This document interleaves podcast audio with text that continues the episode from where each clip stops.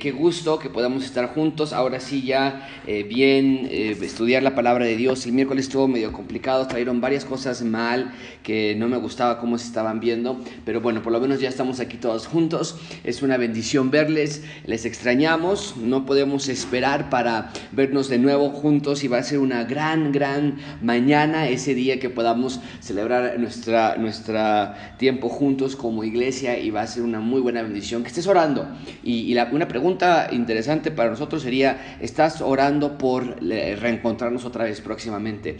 No nos podemos acostumbrar, amigos, a vivir de esta manera. Es una, es una ayuda, desde luego, y estamos contentos de estar juntos y vernos de manera virtual y, y este, las comunidades misionales, estar juntos de manera virtual también, y los equipos y los grupos de WhatsApp, pero no es normal, no tiene absolutamente nada de normal esta situación, eh, y no nada más no tiene nada de normal para nosotros como creyentes que no nos podamos ver. Eh, tenemos que ser honestos y tenemos que ver la realidad de allá afuera, que está un mundo sufriendo terriblemente por lo que está sucediendo eh, con, respecto al tema de salubridad.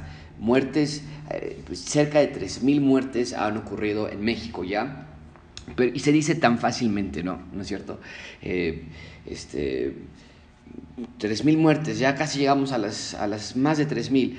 Estás hablando de 3.000 familias que no tienen a un miembro de su, de su familia con ellos. Ya, eh, esto es devastador y, ya eh, más de 200 mil muertes en el mundo.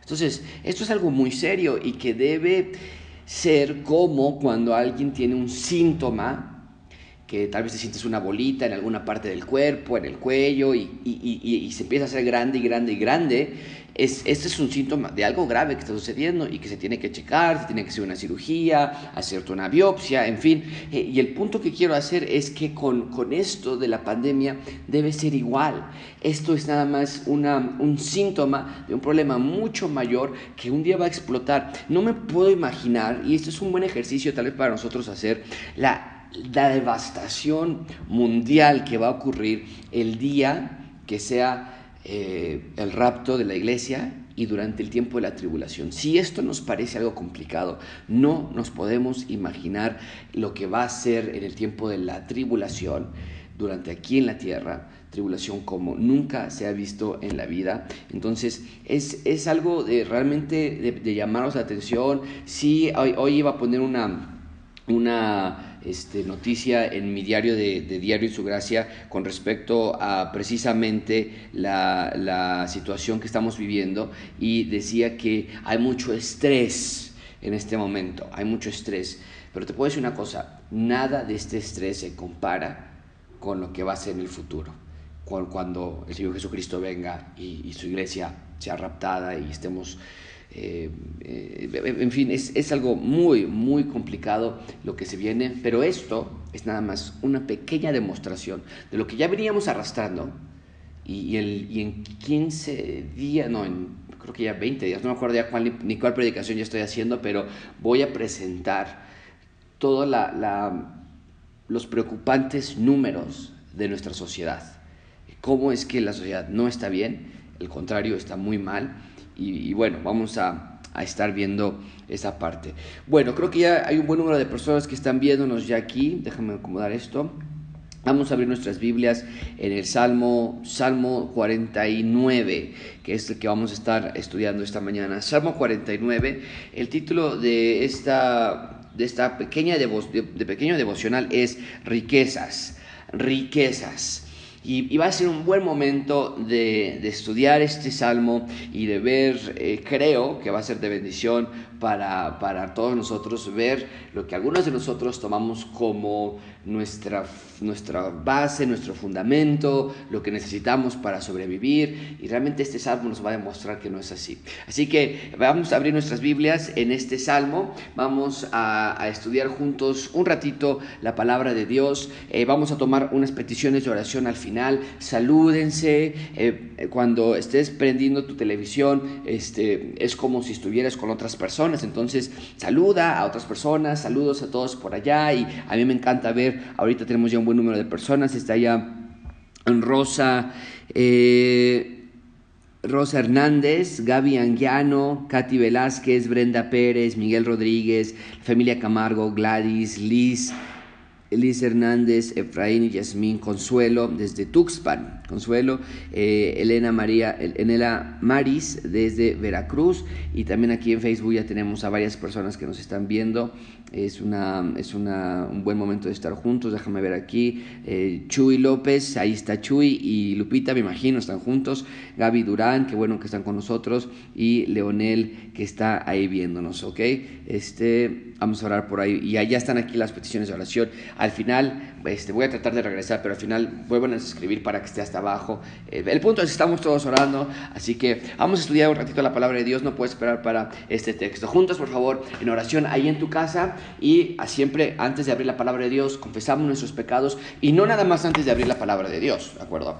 Ah, es en todo momento. Estamos pidiendo a Dios en tu despertar, cuando, cuando estás en la mañana, antes de salir, Señor, ayúdame, dame fuerza, eh, este, en fin, ¿no? Estás ahí pidiendo a Dios sabiduría y pidiendo también a Dios que te siga limpiando, que te siga purificando. Recuerden, confesión de pecados no es, Señor, perdóname ya, por favor, ya no me, ya no me vayas a castigar, Dios, Dios, Dios, perdón, perdón, perdón, sino es un reconocer genuino de tu pecado y voltear. 180 grados, arrepentimiento, y va a hacer todo lo que está a tu alcance para no volver a caer. La semana pasada, en la clase del domingo, les di cinco evidencias de un arrepentimiento genuino. Estudialas de nuevo ahí en nuestra clase de la semana pasada. Juntos vamos a estar en oración, por favor.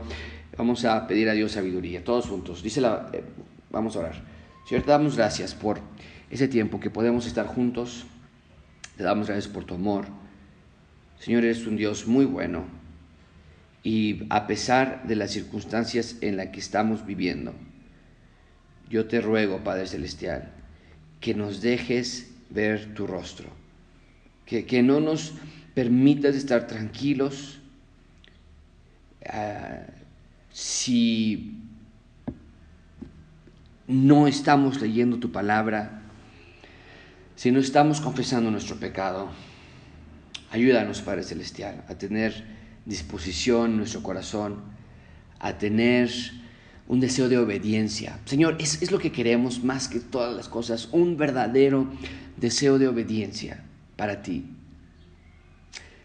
Y un actuar, como vimos el miércoles en la noche, que los tesalonicenses recibieron la palabra, la escucharon, la recibieron y dio fruto en sus vidas. Así queremos nosotros. Señor, ayúdanos a confiar en ti por sobre todas las cosas. Te lo pedimos en el nombre de tu Hijo Jesucristo. Amén. Muy bien, vamos a comenzar nuestro salmo de esta mañana. Es un breve devocional. Juntos vamos a leer el Salmo 49 eh, y vamos a, ver qué es lo que dice Dios con respecto a las riquezas, con respecto a nuestra confianza en los bienes materiales. Eh, es, algo muy común en nuestra actualidad pensar que una persona va a ser más feliz y está más preparada cuando tenemos riquezas. Y todos somos culpables de esto. En cierto sentido es verdad. Eh, yo soy un gran participante de recomendar que las personas ahorren para la jubilación. Eh, yo soy un, partidario de, invertir en algún lugar si tienes algún dinero extra. Yo soy una persona que cree en, ahorrar dinero, en guardar para emergencias.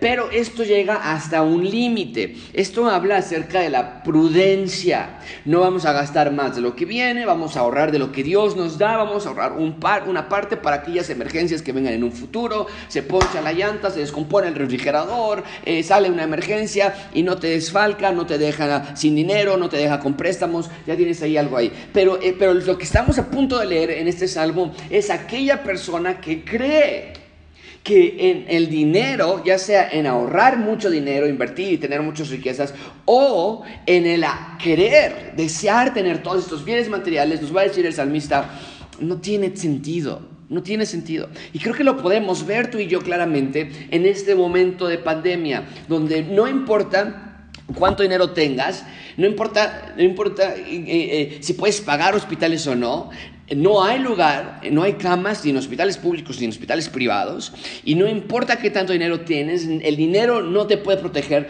de no enfermarte, por ejemplo.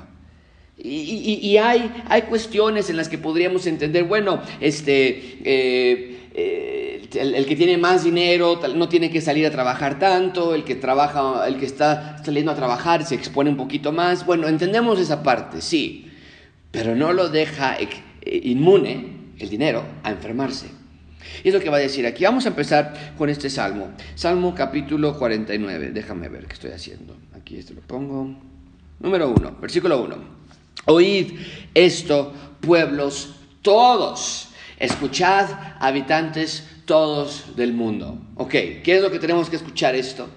Nos está escribiendo este, este salmo y nos está diciendo a de los hijos de Coré, dice el músico principal, el salmo de los hijos de Coré, escuchen esto, escuchen este, esta sabiduría. Esto es información para ustedes, necesario para sus vidas. ¿Qué? Versículo 2.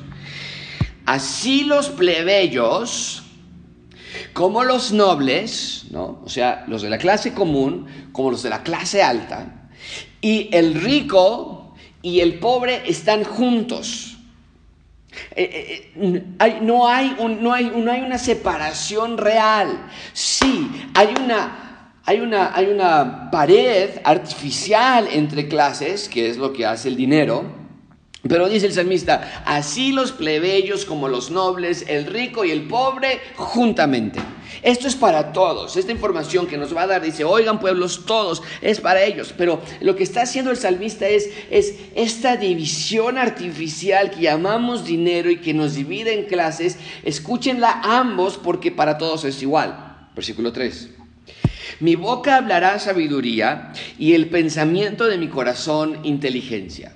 Ahora, marca esto en tus Biblias, por favor. Cada vez que estudias tu libro de Salmos o el libro de Proverbios, estamos recibiendo sabiduría. Sabiduría. Esto es, la, la parte de Proverbios y de Salmos. Nos están dando sabiduría, nos están dando consejos para la vida. Y tenemos que pensar en esto. La persona que encarna todo lo que dice Salmos y Proverbios en cuanto a sabiduría y en cuanto a consejo y en cuanto a entendimiento, la persona que encarna eso mejor que cualquiera otra persona, aunque Salomón fue un hombre sabio, aunque David fue un hombre sabio, aunque Moisés fue un hombre sabio, los autores de los Salmos fueron hombres sabios, nos dice la palabra de Dios que la sabiduría se encarnó en el Señor Jesucristo. Eso es, muy, eso es fascinante. Eh, nada más ver cómo está esa parte de, la, de, lo que Dios hace por medio de la, de la conexión de la palabra de Dios. Bueno, versículo 3. Les voy a dar sabiduría, les voy a dar inteligencia. Versículo 4. Inclinaré el proverbio mi oído, declararé con el arpa mi enigma. Bueno, está hablando de lo mismo. Te voy a, voy, voy a escuchar al proverbio, voy a declarar con el arpa aquellas cosas que yo he encontrado. Se nos va a dar sabiduría. Versículo 5. ¿Por qué he de temer en los días de adversidad, vamos a poner un paréntesis ahí, pandemia, problemas económicos, cáncer, enfermedad, inseguridad, cualquier cosa. Dice, ¿por qué he de temer? Todos, escuchen, plebeyos y nobles, ricos y pobres, escuchen, ¿por qué voy a temer en los días de adversidad cuando la iniquidad de mis opresores me rodeare?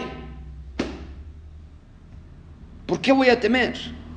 Bueno, nosotros diríamos, pues porque te puedes enfermar, porque te puede dar cáncer. Mi abuelo tuvo un problema cardíaco y tal vez yo lo voy a heredar, tal vez se lo voy a pasar a mis hijos. ¿Y qué pasa si uno de mis hijos no saben inglés y francés y, y, alemán? ¿Y, qué pasa si no van a una escuela de, máxima categoría? ¿Y qué pasa si nuestro carro se descompone y nos tenemos que ahora ir en peceros? ¿Y qué pasa si el negocio se cae? ¿Y qué pasa si no me caso? Dice, eh, eh, dice ¿por qué he de temer en días de adversidad?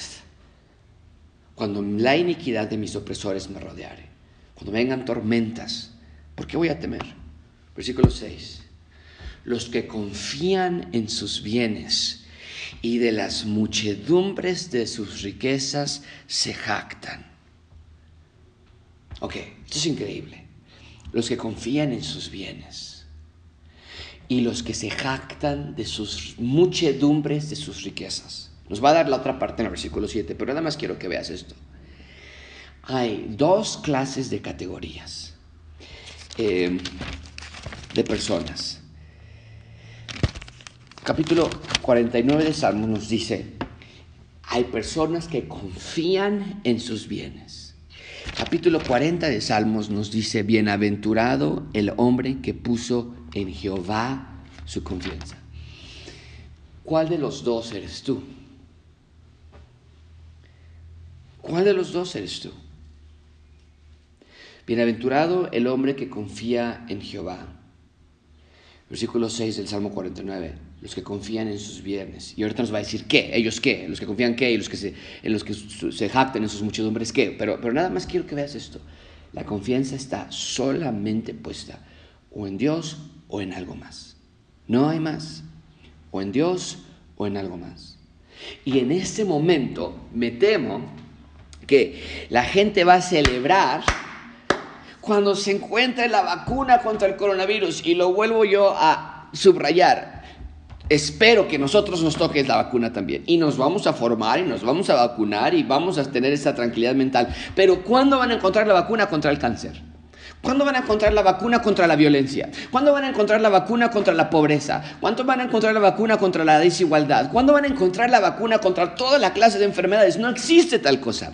Y celebrar que, ay, ojalá que ya encuentres una vacuna para que no otra vez el próximo año 200 mil, 200 o 300 mil personas no se vayan a morir. Es como tapar el sol con un dedo al decir, y los 10 millones de personas que mueren al año por cáncer. 10 millones contra 240 mil personas y vamos a celebrar como si ya encontramos la cura de nuestros males, porque esta vacuna, cuando aún tenemos nada más en una enfermedad del cáncer, millones y millones de personas que mueren, nuestra confianza no puede estar en la medicina, nuestra confianza no puede estar en los bienes. ¿Por qué? Versículo 7, porque los que confían en las riquezas y porque los que confían en sus, en sus muchedumbres de sus bienes, dice el texto, no pueden, ninguno de ellos, de ninguna manera, redimir al hermano ni, dar a Dios su rescate. No pueden rescatar a nadie. Hablando de su vida espiritual. Esto es muy importante. Porque todos vamos a morir. Y la única diferencia entre tu muerte y la mía, tal vez en algunos casos va a ser la misma, pero la única diferencia va a ser la causa de muerte. Pero todos vamos a morir. Por eso yo creo que la, doctrina de teología del reino es tan importante. Porque yo he escuchado mucho esa parte. Todos vamos a morir. Y es como que pues ya resígnate, ¿no? Ya ni modo. ¿Qué vas a hacer al respecto? Nada. Mejor prepárate para ver si vas a ir al cielo cuando mueras. Pero no. Yo veo que la teología del reino, la, la enseñanza del reino de Dios en la tierra, aquí y ahora, nos enseña que no tenemos que resignarnos para cuando llegamos al cielo, pues ya ni modo, me voy a morir de cualquier cosa, no puedo hacer nada. Y llorar cuando, como cuando las mujeres lloraban y las personas lloraban cuando Lázaro murió y Jesucristo los ve en total, en total desesperanza. Y Él dice, yo soy la resurrección y la vida, el que cree en mí, aunque esté muerto, vivirá. Así estamos nosotros. Yo creo que la teología del reino transforma esa, esa ideología para entender, ya estoy vivo, Vivo espiritualmente. Es lo que está diciendo aquí. ¿Por qué? Porque si no tienes esa idiosincrasia, si no tienes esa, esa teología detrás de ti, ahora sí, pon tu confianza en algo. En la vacuna, en hacer ejercicio, en vitaminas, en no salir, en ponerte tres cubrebocas, en, en lavarte las manos todo el tiempo, cuando hay millones de otras enfermedades de las que nos podemos morir. Dice aquí, el hermano, eh, no puedes redimir a tu hermano, no puedes dar a Dios tu dinero para rescatar a nadie. Versículo 8. ¿Por qué? ¿Por qué no puedes dar el dinero a Dios? ¿Por qué no puedes rescatar a tu hermano? Ah, bueno, porque la redención de su vida es de gran precio y no se logrará jamás. Wow, qué esperanzador noticias aquí. Qué esperanzador. Entonces vemos en este texto que la muerte es inevitable y tus riquezas, tus bienes, tus carros, tus negocios, tus maestrías, tu licenciatura, tu preparatoria, tus exámenes, no te pueden librar de aquello que es inevitable, que es la muerte, pero tampoco te pueden dar victoria aquí en la vida. ¿Qué dice versículo 9? Para que viva en adelante para siempre y nunca vea corrupción. No se puede. ¿Tu dinero puede llevarte a vivir para siempre? No se puede. No se puede. Ahora, aquí es la parte interesante. ¿Por qué entonces, si la muerte es lo único que entendemos que, que nos va a llegar, quiero que pienses en esto. ¿Por qué nos da tanto, iba a decir miedo, pero tal vez no, es tanta adversidad, es, es algo tan indeseado? ¿Por qué nos agarramos con las uñas de hasta el último minuto? ¿Por qué? Y la respuesta es muy simple. Porque el cuerpo, el ser humano, tiene un chip dentro de su mente que está diseñado no para morir, está diseñado para vivir para siempre.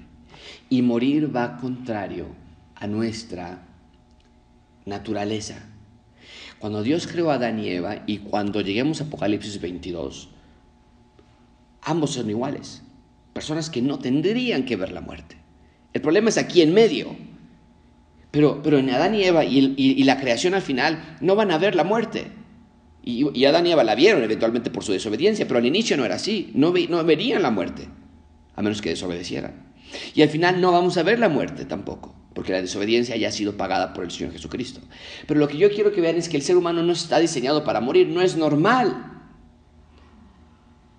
Eh, podríamos conformarnos con cualquier otra cosa, pero con tener vida, decimos. Nos tienen que apuntar la pierna o morir. Apunten quiero que apunten la pierna. Una amputación es mejor que morir. ¿Te vas a quedar ciego o te, o, te, vas a morir? Me quedo ciego, pero no me quiero morir. O sea, eh, aceptamos cualquier otra cosa, pero la muerte no, porque el ser humano tiene un chip para vivir para siempre. Y, y, el dinero lo vemos a veces, o los bienes lo vemos a veces como lo que nos va a comprar la vida. Dice el salmista, no es así. Ven conmigo, versículo 10. Pues verá que aún los sabios mueren que perecen del mismo modo que el insensato y el necio y dejan a otros sus riquezas.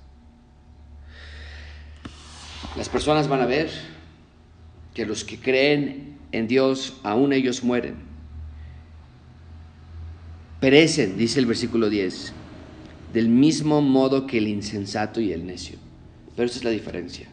El insensato y el necio a otros les dejan sus riquezas sus empresas, sus herencias, sus bienes, se los dejan a otros. Plebeyos y ricos mueren, sabios y necios mueren. Pero aquellas personas que pusieron su confianza en Dios, es imposible que ellos puedan realmente comprar su vida o tener victoria sobre la muerte. Ven conmigo versículo 11. Su íntimo pensamiento es que sus casas son eternas y sus habitaciones para generación y generación dan sus nombres a sus tierras. Su fin más grande es que ellos piensan que sus bienes les durarán para siempre. Esto es importante, amigos, porque quiero que tú consideres cuál es tu actitud con respecto al dinero y con respecto a, los bienes materiales yo estoy seguro que para muchos de nosotros el tener dinero causaría una diferencia en nuestras vidas. O, pensamos que causaría una diferencia. Mira, yo soy cristiano, yo creo en Dios, todo bien, pero si tuviera una lanita por ahí guardada, pues ese sería un cristiano más feliz, más holgado. Y, y, es, es una mentira satánica. Bueno, por lo que nos está diciendo el Salmo, no sirve de nada tener dinero eh, por lo menos no, no en esta cantidad de riquezas y riquezas. Eh, pero es una tentación y es un Dios. Porque es como una manera de resignarnos. Bueno, nuestro Dios aquí sí nos da vida eterna y nos da todo lo que proveemos. Sí, si Dios tiene cuidado de las aves, de mí también ha de cuidar. Pero el Dios de acá del dinero, qué bien trata a sus ciudadanos. ¿eh? Qué bien. No, pues el de acá sí me da vida eterna, pero no me da pues todo lo que yo quisiera. Pero ve el de acá, ve mi jefe. No, si yo tuviera esa casa. pues ya no me pelearía con mi esposa jamás, cada quien en su habitación y ya no, aquí estamos en un departamentito chiquito y salimos y estamos ahí, estamos todo el tiempo juntos, no, no, no, si yo tuviera tres carros, dos carros. Entonces, es una adoración, y este salmo nos está mostrando, no es así. Ven conmigo, versículo, bueno, el versículo 11 terminamos. Eh, piensa que sus casas son eternas, que, que, su habitación va a ir de generación, hasta, hasta nombran sus tierras según ellos mismos. Es increíble versículo 12. Eh, Mas el hombre no permanecerá en honra, es semejante a, a las bestias que perecen. Es increíble. Muchos de nosotros ya no sabemos quién fue nuestro tatarabuelo. Las generaciones se olvidan y lo que mi tatarabuelo haya hecho en su momento, que él haya pensado que fue lo más importante y, buscar el dinero. Yo no sé, de verdad, no, sé quién sea mi tatarabuelo. Me imagino que si le pregunto a mi abuela y sacas... Pero el punto es, aun cuando logre sacar el nombre, el nombre de la persona que fue mi tatarabuelo, eh, sus logros, sus, sus luchas, ha pasado. Y realmente llegan al olvido. Versículo 13. Este su, este su camino es locura. Con todo, sus descendientes se complacen en el dicho de ellos. Hay una ah, locura en toda esta parte. Eh, y aún así, las generaciones que vienen después llegan a admirar algunas cosas que sus antepasados hayan hecho. Versículo 14, como a rebaños que son conducidos al Seol, la muerte los pastoreará. Y los rectos se enseñorearán de ellos por la mañana, se consumirá su buen parecer y el Seol será su morada. Qué terrible. Como aquellas personas que ponen su confianza en las riquezas nada más, están siendo pastoreadas. Sí, vengan, vengan hacia la muerte. Qué mal pastor. Ese no es nuestro pastor. Y dice el versículo la primera parte del versículo 14, que los rectos se enseñorearán de ellos por la mañana. Los sabios, los hijos de Dios, serán los que vengan a reinar sobre la tierra en un futuro. Versículo 15. Pero Dios redimirá mi vida del poder del Seol, porque Él me tomará consigo. Aquí está la parte de la redención. Por un lado dice, el dinero no te va a redimir, no puedes redimir a tus hermanos, no puedes redimirte a ti, vas a morir invariablemente, no puedes hacer nada al respecto, el dinero no te puede ayudar en este ciclo, mi Dios sí me puede ayudar en este ciclo, dice el salmista. Y me encanta esta parte porque la salvación no es por obras. Él dice, si voy a salir del Seol, y el Seol habla de la muerte o de la, del infierno, si voy a salir del Seol es porque Él me va a tomar consigo. No por algo que yo haya logrado por mí mismo, y mucho menos por mi dinero por mis riquezas. Versículo 16, no temas cuando se enriquece alguno, cuando aumenta la gloria de su casa. Esto es, que no te mueva, que otros tienen más que tú. no, no te pasa a ti, a mí sí. Cuando veo a personas que tienen mucha mayor abundancia que nosotros, y llegas a pensar, Qué increíble poder comprarse un carro de esa manera. Qué increíble poder tener ese cheque que te llegue. ¡Wow! Una alberca en su casa. Qué no. Pero tenemos, dice el, Salmo, no te mueva ni por un segundo cuando se enriquece a alguien o cuando su gloria aumenta en su casa. Versículo 17. ¿Por qué? Porque cuando muera no llevará nada, ni va a descender tras él su gloria. Ahora esto nos queda claro, pero el ser humano está tan enamorado de sí mismo, claro que entendemos cuando nos llevemos no vamos a llevarnos nada, pero mientras estoy aquí no me caería mal. Estamos tan enamorados con nosotros mismos que queremos vestir esta piel de algo mejor que ponerse encima, como si esta piel lo mereciera, que queremos que queremos que nuestro rostro se vea de manera diferente, que queremos que nuestro cuerpo se vea de una manera especial. Queremos que nuestros pies no caminen como otros caminan y queremos que se sienten en un carro más cómodo, con cosas más cool. E-, este amor por este cuerpo es lo que nos lleva a tantos problemas. Es lo que nos lleva a sí saber que cuando nos muramos no nos vamos a llevar nada, pero en realidad es lo que, en realidad es lo que estamos diciendo. Claro que sé que cuando me muera no me voy a llevar nada, pero no me importa eso. A mí no me importa lo que pasa después de la muerte, a mí me importa lo que pasa ahorita. Y wow, que necesitara una mejor casa, un mejor carro, mejor ropa, mejor celular, mejor computadora. Qué horrible. Versículo 18. Aunque mientras viva, llame dichosa a su alma y sea loado cuando prospere. O sea, aquí en la tierra todo mundo va a estar siendo amigo del rico y va a estar cerca de él y va a amarlo y wow. Y, tienes muchos amigos cuando tienes mucho dinero, ¿verdad? Uy, todo el mundo se quiere acercar a ti. Mientras viva, su alma va a estar dichosa, va a decir, yo soy feliz, yo tengo contentamiento.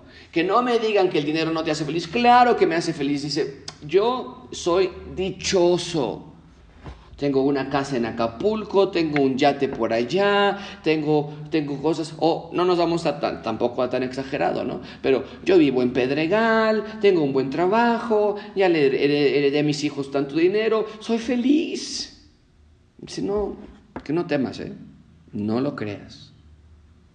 ¿Por qué? Versículo 19 entrará en la generación de sus padres y nunca más verá la luz. Bueno, si lo pones así, entonces esto no es un muy buen intercambio. Entonces, importa más qué pasa después de la muerte de lo que pasa aquí en la tierra. Y, yo lo quiero, yo lo acomodo más con, el, con la teología del reino, importa más qué pasa aquí en la tierra cuando vas dirección hacia el cielo. Versículo 20. El hombre que está en honra y no entiende, semejante es a las bestias que perecen. Ya nos lo había dicho, ¿no es cierto? El punto es este, amigos.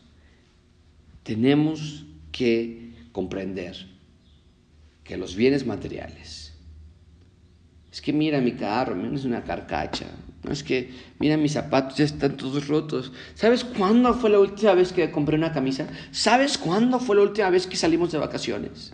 Ahora, un paréntesis, muchas veces es nuestra culpa. ¿No? Bueno, a ver, ¿sabes cuándo fue la última vez que tomaste una mala decisión financiera? Ayer, ¿no? O antier. Pues claro que no vas a poder comprarte camisas o salir de vacaciones. Pero vamos a hablar de aquellas personas que dicen, no, o sea, de verdad, no, Josué. No, es que, es que no nos alcanza. Bueno, ¿y tenemos que amar menos este cuerpo y tenemos que amar más a Dios. Tenemos que dejar de victimizarnos por las cosas que no tenemos. ¿Sabes cuándo fue la última vez que fuimos a comer a un restaurante? No, yo antes, yo antes estaba muerto en mis delitos y pecados, junto con mis riquezas. Ahora tengo vida y mi vida es gozosa por esa ese obsequio del Señor Jesucristo. Bueno, pensamos ahí en este, en este salmo y, de verdad, amigos, que sea una, una oportunidad para que tú entiendas la importancia de poner nuestra fe en Dios. De nuevo, el Salmo 40 nos dice em, eh, lo contrario a, a, lo que estábamos leyendo ahorita. El Salmo 40 dice, bienaventurado el hombre que puso en Jehová su confianza y no mira a los soberbios ni a los que se desvían tras la mentira. Entonces, el, que tiene su confianza en Dios. Y aquí hay soberbios, aquí hay que dicen, oye, mira, una inversión, el trabajo, no, mira una plaza y nuestra vista empieza a voltear. Y dice, dice el salmista, no, no, no, bienaventurado el que tiene su confianza en Yahweh y no se desvía, dice versículo, eh, no se desvía tras la mentira. Aquí tenemos, nuestra confianza está en Dios y aquí hay gente que dice, no, mira, esto es más importante, mira la vida aquí, los amigos, el tomar, el hacer esto, el vivir de esta manera y nuestra mente, nuestra vista se quiere voltear, pero dice, no, bienaventurado, vas a ser feliz. El que pone su mira en Yahweh. Hebreos 12 nos lo dice, nos lo dice claramente, ¿no es cierto? Te voy a leer rápidamente. Dice Hebreos 12, dice, puestos los ojos en Jesús, el autor y consumador de la fe, el cual por el gozo puesto delante de él sufrió la cruz ¿Viste eso? Sufrió la cruz por el, por el gozo puesto delante de él. ¿Qué es lo que estaba haciendo Cristo? Lo mismo que nos está pidiendo a nosotros. Sí hay una cruz que es mucho dolor, pero adelante de la cruz hay un gozo que es salvación a las personas. Y le dice, por ese gozo mayor atravieso por medio del dolor y de la cruz, por el gozo que estaba puesto delante de mí. Y es lo que nos está diciendo el salmista. Todo el que pone su confianza en Jehová, a dificultades, claro que sí. Tristezas, claro que sí. ¿Qué nos dice Primera de Pedro? Déjame rápido te leo esto. Primera de Pedro, que vamos a estar estudiándolo pronto. Eso es lo que dice Primera de Pedro, eh, capítulo 1. Dice, fíjate nada más, es que esto es increíble. Dice, bendito el Dios Padre, versículo 3, de nuestro Señor Jesucristo, con gran misericordia nos hizo renacer para una esperanza nueva. Y me voy a saltar un poquito hasta el versículo 6, donde dice, nos hizo renacer una, a una esperanza nueva, en lo cual se alegran ustedes. ¡Yay! Estamos contentos. Dice, aunque ahora por un poco de tiempo, si es necesario, tengáis que ser afligidos en diversas pruebas. ¿Qué? ¿Cómo es que se estaban alegrando? A través de las pruebas. Es lo mismo que el Señor Jesucristo hizo. Se estaban alegrando porque dice versículo 3, les dio una esperanza viva, la resurrección, una herencia incorruptible, incontaminada, inmarcesible, reservada en los cielos. Y dicen ellos, sí, y se alegran de eso a parte final, aunque por ahora tengan que pasar por aflicciones y diversas pruebas. Es lo mismo que nos estaba diciendo en el Salmo 40, 40 Bienaventurado el que pone su confianza en Yahweh. Ok, wow, qué, qué gran texto. Vamos a poner unas oraciones, unas peticiones de oración juntos.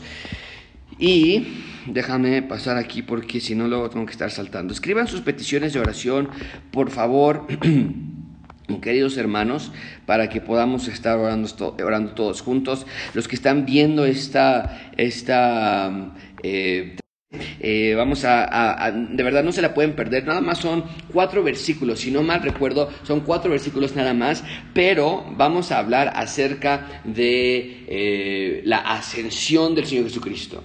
A mí nunca me dijeron qué significaba eso, qué importancia tenía eso, a mí nunca me lo dijeron, eh, pero ha sido de bendición estudiar este texto y por qué es importante ver que Él ascendió, vamos a estudiarlo este domingo, estudia los últimos versículos de Lucas capítulo 24, estudialos, a tus propias notas, a ver qué puedes observar allí y el domingo los comparamos todos juntos. Gracias por venir, estamos despedidos, nos vemos el domingo a las 10 de la mañana. Hasta pronto.